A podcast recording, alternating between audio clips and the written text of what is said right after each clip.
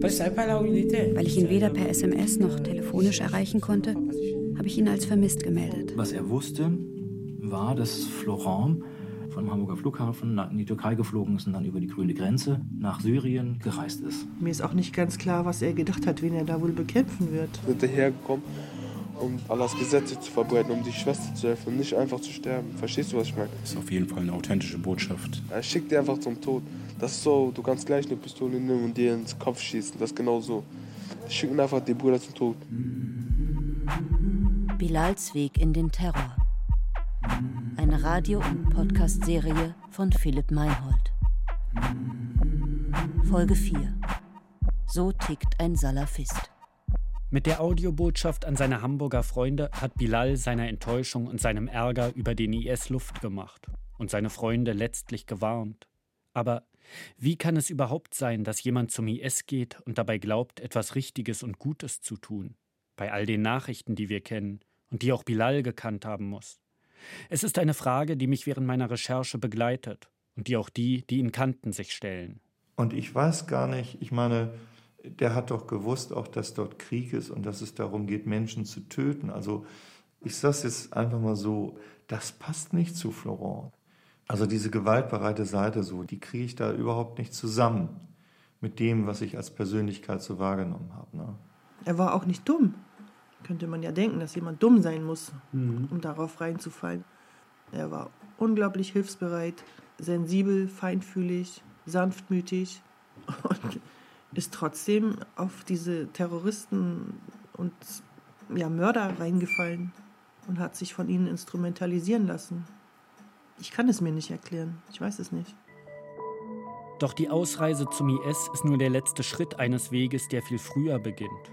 Im Fall von Bilal sind es rund drei Jahre, die er in der salafistischen Szene verbringt. Um besser zu verstehen, was das mit ihm gemacht hat, treffe ich mich mit Dominik Schmitz. Er ist einer der wenigen ehemaligen Salafisten, die sich öffentlich äußern. Über seine Zeit in der Szene hat er ein Buch geschrieben. In dem Theaterstück Glaubenskämpfer spielt er sich selbst keine Musik mehr gehört, Frauen nicht mehr die Hand gegeben. Hat mich komplett verändert. In kürzester Zeit. Aus einem ganz normalen deutschen jungen Dominik wurde Musa der Deutsche. Ich treffe Dominik bei einer Probe am Schauspiel Köln. Heute ist er 28 Jahre alt. Sein Einstieg bei den Salafisten liegt zehn Jahre zurück. Also die erste bewusste Berührung zum Islam war durch einen marokkanischen Bekannten, den ich länger nicht gesehen hatte, der eigentlich vorher genauso gelebt hat wie ich, ja, gekifft hat, getrunken hat, Partys gemacht hat, gerappt hat. Und nach diesem Jahr sozusagen stand er dann irgendwann bei mir vorm Fenster mit einem langen schwarzen Bart und natürlich habe ich dann gefragt, was ist mit dir passiert? Warum siehst du so aus, wie du jetzt aussiehst? Warum hörst du keine Musik mehr? Warum machst du dies nicht mehr und das nicht mehr? So und äh, ja, in der folgenden Zeit kam er dann immer wieder, hat wahrscheinlich gespürt, dass auch ich auf der Suche war, dass ich irgendwie und dann hat er natürlich die sogenannte Dawa mit mir gemacht. Das gezielte Missionieren, den sogenannten Ruf zum Islam. Und so habe ich dann in den folgenden Monaten immer weiter in die Literatur halt reingeschnuppert und dann äh, irgendwann jeden Tag in der Moschee gesessen. Ja, und dann habe ich mir die Frage gestellt, warum konvertiere ich eigentlich nicht? So, ich beschäftige mich so lange, in Anführungsstrichen. Natürlich war es nicht lange, aber mir kam es lange vor. Wie schnell ging das? In ungefähr in drei, maximal vier Monaten. Mhm. Und äh, natürlich kann man in dieser Zeit keine Religion erlernen und so weiter. Es ging da mehr um das Lebensgefühl, das ich in der Zeit hatte. Es war ein sehr positives Gefühl, ein Gefühl oder eine Situation, ein Moment, der mir Kraft gegeben hat, der mir dabei geholfen hat, aus dem Kiffen rauszukommen, äh, der mir einen, einen Sinn im Leben aufgezeigt hat.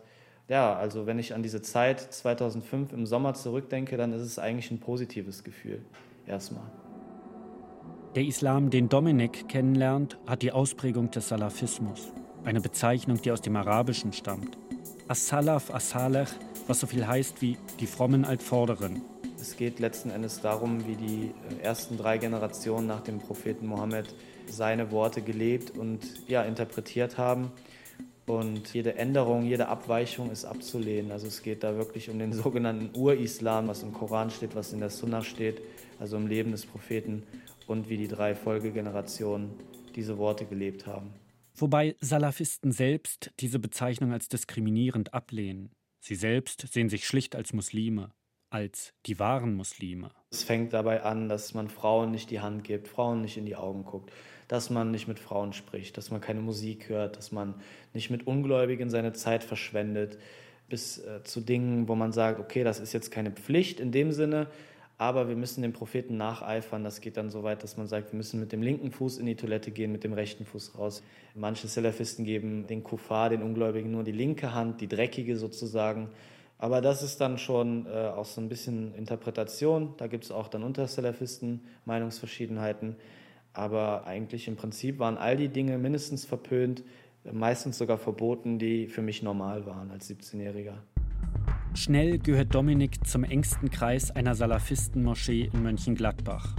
Für Sven Lau, der zurzeit wegen Unterstützung einer terroristischen Vereinigung vor Gericht steht, schneidet er Videos. Mit Deutschlands bekanntestem Salafistenprediger Pierre Vogel fährt er nach Mekka. Vogel ist es auch, der ihm seinen islamischen Namen Musa gibt. In einem YouTube-Video aus dem Jahr 2006 sind beide gemeinsam zu sehen. Ich sitze hier mit dem Musa, Deutscher, sieht man ja, nicht zu, nicht zu, nicht zu versehen. Der ist 18 Jahre alt. Alhamdulillah, Allah hat ihn ungefähr vor einem Jahr auf den wahren Weg geführt. Musa, Bruder im Islam. Wie war deine erste Begegnung mit dem Islam? Also, früher, wo ich noch nicht mit dem Bruder was zu tun hatte, durch den ich zum ersten Mal richtig vom Islam gehört habe, habe ich nur schlecht über Islam gedacht. Also Frauenunterdrückung und Terrorismus was man halt so in den Medien hört. Ja, ist Islam denn nicht so? Islam ist auf keinen Fall so. Islam ist das genaue Gegenteil. Also Islam ist Friede, Brüderlichkeit und also immer schön. Ja, auf jeden Fall. Heute bezeichnet Dominik die Salafisten als Sekte und das, was sie mit jungen Menschen machen, als Gehirnwäsche. Jede Entscheidung, die ich getroffen habe, habe ich selbstständig getroffen. Aber jede Entscheidung basiert auf einer gewissen Grundlage.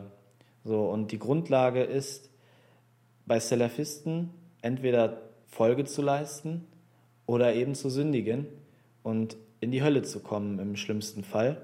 Und genau das ist eben äh, eine Art Manipulation, weil eben die Ideologie die volle Palette an Entscheidungsmöglichkeiten wegnimmt und nur noch zwei übrig lässt, nämlich folgen oder eben abzudriften, auszuscheiden oder eben zu sündigen. Das heißt, es gibt nur schwarz und weiß. Auf jeden Fall. Also das zeichnet den Salafismus ganz klar aus, dass es eben nur eine, eine bipolare Welt gibt, so die schwarz und weiß hat, Freund und Feind, richtig und falsch. Es gibt keine Grauzonen dazwischen. Inwieweit hat Bilal dieses Weltbild verinnerlicht? Was bedeutet es, so zu denken? Um das herauszufinden, schaue ich mir gemeinsam mit Dominik Bilals Facebook-Profil an. Das ist das, ne? Genau. Es reicht zurück bis ins Jahr 2011. Auf den ersten Blick das ganz normale Profil eines 13-Jährigen. Bilal gefallen Bushido und Notorious B.I.G., die Filme Hangover, Crank und Rambo. Burger King Altona hat er mit einer 1 bewertet. Er postet Quatsch wie: Bei 30 Likes sag ich, wen ich liebe. Aber auch schon ein erstes Video von Pierre Vogel, Lerne das Gebet mit Abu Hamza. Bald folgt er weiteren Islamisten wie Bernhard Falk, Sven Lau oder Marcel Krass, dem Who is Who der salafistischen Szene in Deutschland. Bilal, das sieht man hier auch auf einem Bild, trägt teilweise auch die typische Kleidung der Salafisten, also Kaftan, Käppi. Du hast das auch getan, das getragen. Warum tut man das? Ja, in erster Linie habe ich damit angefangen, weil man natürlich Zugehörigkeit zeigen will. Und was auch immer eine große Rolle gespielt hat, waren diese Sätze von Pierre Vogel zum Beispiel, ihr müsst stolz auf eure Religion sein und so. Ne? Und ich habe halt gedacht, gut, mit blauen Augen und blonden Haaren durch die Stadt, durch Mönchengladbach zu gehen, mit meinem Gewand voller Stolz und so weiter, keiner kann mir was. Das ist auch eine Art von Dauer sozusagen und das zeigt einfach eine Abgrenzung von der Gesellschaft, eine Art Rebellion irgendwo genauso wie Punks es auch tun, es wird zu einer Art Subkultur, also zu einer Jugendkultur sozusagen, ne? dass erstmal das Denken sich verändert und dann natürlich die Kleidung und auch die Sprache, dass man auch schnell zeigen will, hier ich lerne, ich habe Ahnung von der Religion, ich benutze arabische Worte und so weiter. Ja, und dieses Inshallah, Mashallah, Alhamdulillah, das sind, sind einfach Füllwörter. Wenn man Vorträge von salafistischen Predigern guckt, dann wird es oft auch in gar keinem Kontext verwendet. Es hat gar keinen Sinn an den Stellen, wo sie es setzen. So, und all das zeigt, es ist einfach nur ein Versuch, dazuzugehören, so zu werden, so zu sein. Auf Bilals Facebook-Seite kann man sehen, wie er mit 13, 14 die Begriffe ausprobiert. Ein erstes Salam alaikum Achis, ein Allahu Akbar mit einem Herz. Ein großes Thema für ihn ist schon ganz früh mit, mit 13, 14 das Verhalten, das richtige Verhalten von Frauen. Also da kommen immer wieder Einträge, da schreibt er zum Beispiel äh, hier, einem guten Mädchen braucht man nichts verbieten, weil sie von alleine weiß, was falsch ist. Oder wenn man euch anschaut, weil ihr enge Hosen anzieht, sagt ihr, guckt nicht. Dann bedeckt euch mit Hijab, damit man nicht zu gucken hat. Warum ist das so ein großes Thema? Ja, weil natürlich dieser Junge sich auch einfach nur nach einer Freundin gesehnt hat, nach der ersten Liebe und so weiter. Aber man halt direkt diese Argumentation dann adaptiert, von wegen Frauen, die keinen Kopftuch tragen, sind unrein. Frauen, die sich nicht nach den Gesetzen Allahs verhalten oder richten, die äh, sind auf dem Weg in die Hölle und man äh, hat schon Angst, einer Frau in die Augen zu gucken, mit einer Frau zu kommunizieren. Es könnte Sünde sein, es könnte zum Sex verleiten, was natürlich ja, utopischer Schwachsinn ist. Aber wenn man sich in diese Welt reinbegibt und die lebt, dann fühlt es sich wirklich so an. Als könnte, eine, wenn man einer Frau äh, die Hand gibt, landet man eine Stunde später im Bett. Bilal fasst es auf Facebook einmal in die Worte, man braucht eine Frau und keine Freundin. Er ist 14 Jahre alt, als er das schreibt. Aber ich kann mir vorstellen, dass er sich dann in dem Moment vielleicht, ich weiß nicht, wie sein Elternhaus ist, eben auch genau das gleiche gewünscht hat wie ich, eben diese kleine perfekte Familie, weil er sie vielleicht selbst nicht so erlebt hat. Wenn man jetzt keine Frau hat, wie geht man damit um, gerade als junger Mann mit den Fantasien, mit dem Begehren, was es ja gibt? Also ja, im Grunde genommen, wie geht man damit um? Man kann versuchen, sie zu ignorieren, aber das wird natürlich immer wieder scheitern. Und so ist man dann natürlich immer wieder in so einem Kreislauf, in dem man sündigt, in dem man sich selbst befriedigt oder in dem man dann anfängt mit Frauen zu flirten und irgendwann dann wieder bereut, um es dann aber zwei Wochen später wieder neu zu machen. Oft ist es ja so im Leben, wenn man sich Dinge wirklich so krampfhaft verbietet, dass die Lust darauf nur noch stärker wird. Und das kann ich auf jeden Fall bestätigen. Die Angst vor der Hölle begleitet auch Bilal. Er postet ein Video des Hamburger Salafistenpredigers Abu Abdullah mit dem Titel Die Hölle. Krasser Trailer. Diese Hölle, die heult auf und die schreit und die pfeift und die atmet und die gerät in Wallung. Und sie will sich losreißen von den Malaika und sich losreißen von den Seilen der Engel und will auf die Menschen los damit sie sie verbrennt für ihre Sünden, damit sie sich rächt für Allah Azzawajal. Bilal schreibt, wer nicht den Islam annimmt, wird für die Ewigkeit in der Hölle brennen. Hat man da, das ist schwer vorstellbar für mich, hat man da tatsächlich Angst vor? Ja, auf jeden Fall. Also für Salafisten ist die Hölle eine sehr, sehr realistische Vorstellung die auch genau so existiert. Ja, und man stellt sich eben die Hölle wie einen Ort vor, an dem man ewig brennt, an dem einem die Haut abgerissen wird und einem wieder eine neue Haut wächst, nur damit sie dann wieder abgerissen werden kann. Oder Steine auf Köpfe fliegen und dann ein neuer Kopf wächst. Also es klingt wirklich wie ein Science-Fiction-Film. Aber wenn man dieses Bewusstsein, dieses Lebensgefühl hat, dann wird das wirklich so eine reelle Vorstellung und man richtet sein Leben darauf aus. Aber die Reue wird dir nichts nützen. Deswegen bereue heute, lieber Bruder und liebe Schwester, bereue heute, bevor dir die Reue nichts mehr nützt. Das ist im Grunde genommen ein Zwang. Und wenn man sagt, okay, ich habe Angst, wirklich Angst vor der Hölle, vor einem Ort, an dem mir geschmolzenes Kupfer ins Ohr gegossen wird, weil ich gerade Musik gehört habe. Es ist so eine Art von Angst, wie wenn gerade jemand mit einer Pistole vor einem steht. Und da setzen dann äh, wirklich Zwänge auch teilweise bei Salafisten ein, wo sie sich dann 30 Mal am Tag waschen, um sich immer reinzufühlen und sowas. Ja, hallo. Ich nehme das Gespräch auch auf, ja? Sie nehmen das Gespräch auch nehme auf? Das, ich nehme das Interview auch auf. Ne? Ja. Nur zur Sicherheit, falls irgendwas entstellt werden sollte. Weil wir haben ja schon viele negative Erfahrungen gemacht. Ja. Pierre Vogel ist ein ehemaliger Profiboxer und Konvertit und der bekannteste Prediger des Salafismus in Deutschland. Auf Facebook hat er über 200.000 Fans. Für seine Anhänger ist er nicht nur religiöser Autorität, sondern auch eine Art großer Bruder und Kummerkasten. Sie fragen ihn Dinge wie, darf ein Mädchen während der Periode fasten? Darf man im Ramadan Zahnpasta benutzen? Ist es haram, also verboten, einen bestimmten Handyvertrag abzuschließen? Auch für Bilal spielt er eine wichtige Rolle. Die Medien nennen sie gerne einen Hassprediger. Das ist etwas, worüber sie sich selbst manchmal bei öffentlichen Veranstaltungen ein bisschen lustig machen. So, wie würden Sie sich selbst denn bezeichnen? Also auf Arabisch würde ich mich als ein Daya bezeichnen. Daya bedeutet ein Prediger, jemand, der zum Islam aufruft, der versucht, Menschen vom Islam zu überzeugen.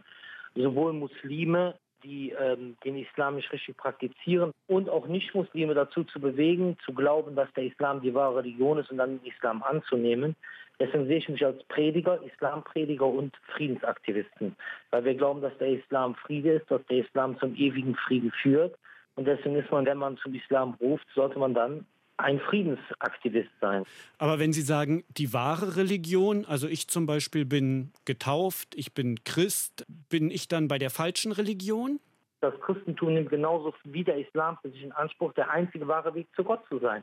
Und deswegen glauben wir, dass jemand, der einer anderen Religion als dem Islam folgt, plausibel vom Islam gehört hat und in diesem Zustand stirbt, wir glauben, dass der dann für Ewigkeit in der Hölle ist.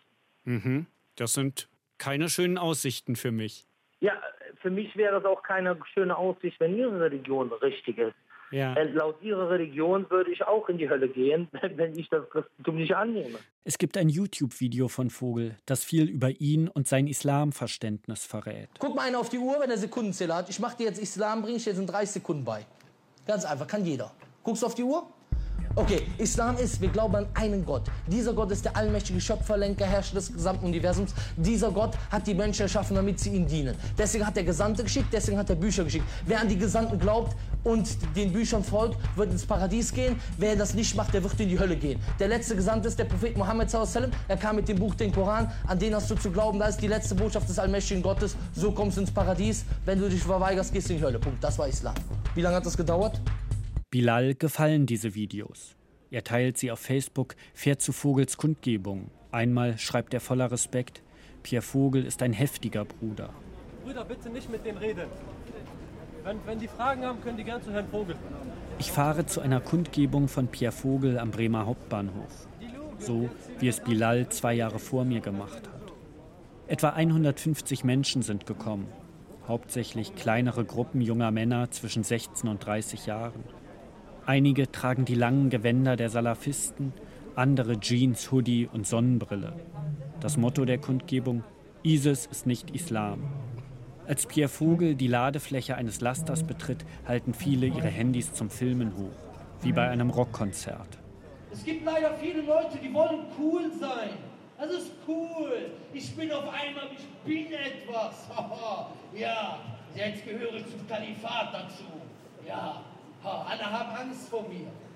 Du bist bekloppt. Was, was bei, du folgst Leuten, die es legitimieren, deine Religion durch den Dreck zu ziehen. Du folgst Leute, die dazu aufrufen, mit einem LKW in eine Menschenmenge reinzurasen und nennen so einen Schwachsinn Islam.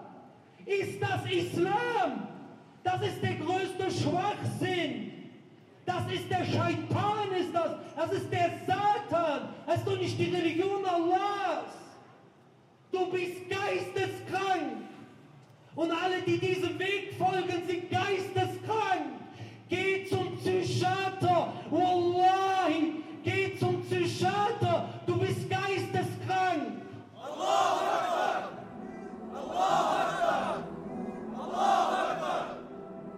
Den IS nennt Vogel nur den idiotischen Staat, seine Anhänger ironisch den Baghdadi-Fanclub. Ein paar Monate nach Bilals Tod veröffentlicht der Hamburger Verfassungsschutz Bilals Audiobotschaft, um andere Jugendliche vor dem IS zu warnen. Der Amir, Bruder, da wo, wo die kämpfen, sagt einfach zu denen, ja, kämpft einfach. Geht einfach nach vorne, stürmt einfach nach vorne. Auch Pierre Vogel weist auf seiner Facebook-Seite auf dieses Audio hin. Ich erzähle ihm, dass Bilal ein Fan von ihm war. Der hat auf Facebook ihre Vorträge geteilt, der ist zu ihren Veranstaltungen in Hamburg und Bremen gefahren, der hat mit ihnen das Gebet gelernt. Trotzdem ist er zum IS gegangen. Haben Sie da eine mhm. Erklärung für? Also Sie meinen, der hat durch meine Videos das Gebet gelernt? nee, nee, nicht persönlich, aber der war, kann man schon so sagen, Sie waren eine wichtige Person für den. Mich hat nie jemand persönlich gefragt, soll ich zum IS gehen? Ja. Oder soll ich nach Syrien gehen? Ich habe nie jemand persönlich gesprochen. Fakt ist, es gibt viele, die sich von, es gibt einige, die sich von uns abgewandt haben, weil halt die Dauer, der Ruf zu diesen Gruppen auch da ist. Mhm. Ich verliere Leute. Wir können auch eine andere Gemeinsamkeit finden. Ich kann Ihnen sagen, 100 Prozent von denjenigen, die nach Syrien ausgewandert sind, haben irgendwann mal in einer DITIB oder Milligörisch-Moschee gebetet. Warum? weil es überall die Milligörisch-Moscheen gibt und sie zwangsläufig mal da sind. Jeder von denen, der in Deutschland aufgewachsen ist, ist in Deutschland zur Schule gegangen. Keiner kommt aber auf die Idee zu sagen, das war bestimmt der, der Klassenlehrer in der Schule schuld. So, jetzt könnte man sagen, ja, das ist ja auch absurd, warum sollen die schuld daran sein? Ja, genauso kann ich sagen, es ist ja absurd zu sagen, ich bin schuld, wenn sich Leute von mir abwenden und dann auf einmal einen anderen Weg einschlagen. Ja, darf ich eine andere These ja. in den Raum stellen, ja? Ja, bitte. Ich, ich, kann mir vorstellen, dass es schon auch mit der sehr rigiden Auslegung des Islam zu tun hat. Also diese klare Einteilung, die Sie vornehmen in richtig und falsch, gut und böse, gläubig und ungläubig. Und ich glaube, wenn ein junger Mensch das verinnerlicht hat, ja, und sich selbst auf der richtigen Seite wähnt, auf der guten Seite, dass es dann vielleicht auch nicht mehr so ein großer Schritt ist, zu sagen, okay, dann kämpfe ich auch gegen die Ungläubigen. Also, dass es mit der Art zu denken zu tun hat. Ja, das ist Ihre These, aber mhm. jeder ist von seiner Sache überzeugt. Ja, die Demokraten in Deutschland sind auch davon überzeugt, dass ihr System richtig ist und zwangsläufig jedes System, was anders ist, nicht richtig ist. Jedes System, was diesem System widerspricht, das ist normal. Im Grunde liefert Vogel mit diesem Vergleich eine Definition des politischen Salafismus. Der Islam ist für ihn nicht nur eine Religion, sondern ein Gesellschaftssystem, das der Demokratie gegenübersteht. Dazu gehört die Scharia als politisches und gesellschaftliches Ordnungsprinzip. Ich nehme ihm durchaus ab, dass er den IS verurteilt. Trotzdem bin ich überzeugt, dass er mit seiner Auslegung des Islam für die Radikalisierung junger Menschen mitverantwortlich ist die theologische Rhetorik zu entlarven, ist eigentlich sehr leicht. Aber wo es dann knifflig wird, ist, wenn man über einen Afghanistan-Krieg spricht, wenn man über Irak spricht, wenn man über Palästina spricht. So. Und man hat ja auch ganz viel mit Subjektivität zu tun. Ne? Die Jugendlichen fühlen das so. Diskussionen, die der Islamwissenschaftler Nadim Gleitzmann aus seinen Workshops kennt. Und da knüpft natürlich salafistische Rhetorik auch bewusst an, so, ne? Der Krieg gegen die Muslime, so. Und dann wird das noch gepaart mit ein paar Koranstellen oder Hadithen und, und dann ist das schon die Wahrheit, so, ne? Für viele Jugendliche. Im Jahr vor seiner Ausreise spitzen sich Bilals Facebook-Beiträge zu. Kurz nach der Ausrufung des Kalifats durch den IS im Juni 2014 schreibt er, Anstatt dass ihr alle über Abu Bakr Baghdadi redet, der versucht sein Bestes zu geben und sein Blut und Leben für diese Religion opfert und wir hier in Deutschland gammeln und einen auf Sheikh machen, Digga. Wenn ihr es besser machen könnt, Bismillah, macht es und redet nicht so groß in Facebook und prangert lieber diese dreckigen Saudi-Könige an, die nicht mit Allahs Gesetzen handeln und den Kufars in den Arsch kriechen. Zitat Ende. Am 25. August 2014 liked er einen Beitrag des österreichischen IS-Kämpfers Firas Huidi. Zitat: Wie schön ist das Gefühl, wenn du weißt, dass unter dir im Keller 45 gefangene Soldaten des Assad-Regimes sind, die nur darauf warten, dass ihnen ein Messer an den Hals gedrückt wird. Smiley. Nach dem Verhör wird, inshallah, geschlachtet. Zitat Ende. Als am 7. Oktober in der Hamburger Innenstadt 500 Kurden gegen den IS demonstrieren, kommt es zu Straßenschlachten mit radikalen Muslimen. Bilal schreibt: O Muslime, wacht auf! Was seid ihr denn für Männer? Unsere Geschwister werden hier in Deutschland angegriffen und wir machen nichts. Wir müssen für diese Religion leben und sterben und alles opfern. Wenn wir wenigstens nicht drüber gehen, müssen wir hier zeigen, dass sie unseren Geschwistern nichts anhaben können. Demo kann ja jeder machen, in Klammern reden, aber wo sind die Taten? Das geht zuerst an mich, dann an euch. Ich glaube, das ist die Intention von vielen Jugendlichen, die rübergehen. Die sagen immer wieder, wir wollten unseren Geschwistern helfen. Und da ist dieses Wir- und Ihr-Gefühl und ja, der Hass wächst immer weiter und irgendwann ist dann die Gewalt nicht mehr weit. Dominik sagt, er habe Glück gehabt, dass es das Thema Syrien zu seiner Zeit noch nicht gab. Vielleicht wäre er sonst auch irgendwann ausgereist.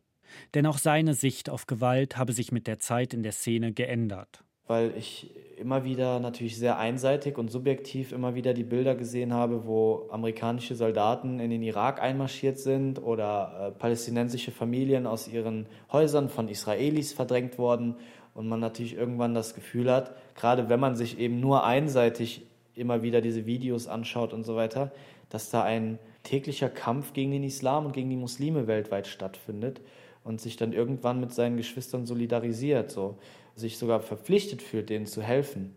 Dazu kommt, dass Syrien, Scham auf Arabisch, für Muslime ein besonderer Ort ist. Er wird in vielen Überlieferungen und Prophezeiungen erwähnt. Auch Bilals Namenspatron und historisches Vorbild ist nach dem Tod des Propheten zum Kämpfen nach Syrien gegangen. Ich sag mal blöd, wer eine dicke Lippe riskiert oder Ansagen macht, der muss das dann auch durchziehen. Und das bestätigt eigentlich auch das Standing, was er ja eigentlich auch in der Schule hatte, ne? als Schulsprecher und so, dass er eine unheimliche Power hatte, irgendwie auch geradlinig war. Ja, er hat einfach das Ultimative für seine Prinzipien gemacht. Und ähm, dass es eine gewisse Attraktivität hat, mit falschen Papieren auszureisen, sich vorzubereiten auf den Kampf. Das, ich meine, wir reden über einen 17-jährigen Jugendlichen und man sich dann plötzlich in Syrien befindet und dann gehen einem die Augen auf und denkt, was mache ich hier eigentlich? Sind dahergekommen, um Allahs Gesetze zu verbreiten, um die Schwester zu helfen und nicht einfach zu sterben. Verstehst du, was ich meine? Kurz nachdem er seine Audiobotschaft verschickt hat, soll Bilal im Juli 2015 unter bisher ungeklärten Umständen ums Leben gekommen sein. Das erklärt der Verfassungsschutz, als er Bilals Audiobotschaft später veröffentlicht. In der Hamburger Salafistenszene werde vermutet, dass es der IS war, der ihn umgebracht hat. Auch der Islamismusexperte Thomas Mücke hält das für möglich. Aber natürlich, wenn eine solche Audiobotschaft rübergebracht wird, setzt man sich einer Gefahr aus, dass man die Sache verraten hat. Die haben ja einen Treueeid geschworen gehabt und dann ist man ein Abtrünniger und man weiß ja, wie der IS mit den Abtrünnigen umgeht. Natürlich versuche ich herauszubekommen, was mit Bilal passiert ist. Ich verfolge die Veröffentlichungen des IS. Ich frage den ehemaligen IS-Kämpfer Harry S., ob er noch jemanden in Syrien kennt. Ein Blogger, der sich mit der dschihadistischen Szene aus Deutschland beschäftigt, schreibt für mich seine Kontakte im Kampfgebiet an. Ohne Ergebnis. Doch dann gelange ich auf Umwegen an eine weitere, bisher unbekannte Audiobotschaft von Bilal, die möglicherweise nicht mal der Verfassungsschutz kennt. Verführt werden, festsitzen, gebrochen sein. Nicht verstehen, nicht verzeihen. Bilals Weg in den Terror. Eine Radio- und Podcast-Serie von Philipp Meinhold. Es sprachen Judith Engel und der Autor. Ton Martin Selig, Bernd Bechtold, Benjamin Ino, Wenke Decker und Katrin Witt. Assistenz Sarah Krüger. Musik Gudrun Gut. Regie Nikolai von Koslowski. Redaktion Ulrike Thoma und Jens Jarisch. Eine Produktion des Norddeutschen Rundfunks mit dem Rundfunk Berlin-Brandenburg 2017.